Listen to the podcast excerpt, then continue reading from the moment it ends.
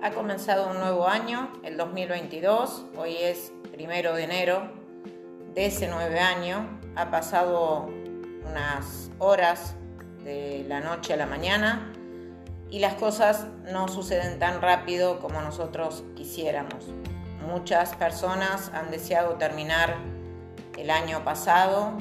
y comenzar uno nuevo con la expectativa y la esperanza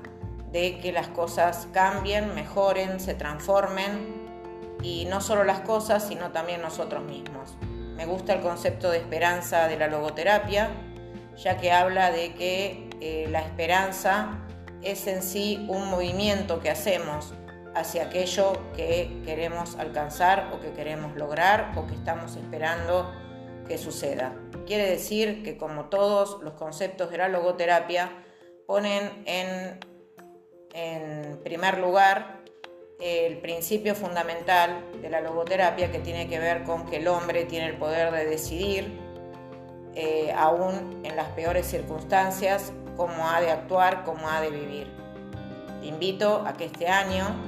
la esperanza no sea una espera, sino que sea un camino que recorras, que recorramos cada día hacia aquello que anhelamos, hacia aquello que deseamos, hacia aquellas mejores personas que deseamos ser de manera concreta, de manera efectiva, de manera real, cotidianamente, a través de las decisiones que tomamos, de los valores que rigen nuestra vida,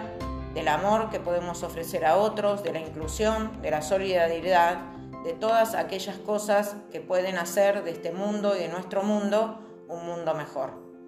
Que este 2022 esté lleno de esperanza para vos, es decir, que esté lleno de cosas que te pongan en movimiento, no a la espera, sino que puedas encontrar todos los recursos y todas las habilidades en vos mismo, en vos misma, para darte cuenta que dentro tuyo están todas las alternativas y estrategias que necesitas para vivir con esperanza cada día. Que la esperanza sea un fuego que te ilumine y te apasione desde adentro hacia afuera. Un abrazo.